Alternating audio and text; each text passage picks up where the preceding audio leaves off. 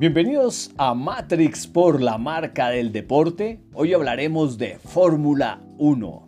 ¿Qué son los pits en Fórmula 1? Te explicaremos de qué se trata un sector vital para los pilotos que participan en las carreras de automotor en los pits. Presentado por matrixmobile.com, tu portal de marcas más importante de América Latina. Los pits o boxes son el lugar donde los corredores llevan su vehículo durante la competencia para cambiar neumáticos, hacer reparaciones mecánicas, sustituir partes dañadas o ajustar el alerón. A la pausa de los pilotos en la carrera para arreglar su automóvil se le conoce como pit stop o parada en los boxes.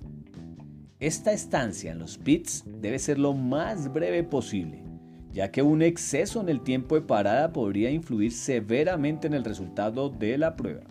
Para lograrlo se necesita una gran coordinación, así como una precisión de cada uno de los miembros de los box.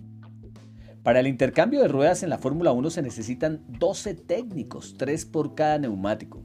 Además de ellos existen otros integrantes del staff con un nombre y una tarea específica como Lulipop, que es el hombre de la piruleta, el mote se origina gracias a la señal circular de mango alargado que portan ellos, misma que ocupan para señalar al conductor el punto exacto donde deben detener el automóvil. También le indica el progreso que son las operaciones en el pit stop. El jackman son los dos mecánicos encargados de levantar el vehículo con gatos hidráulicos para el cambio de los neumáticos.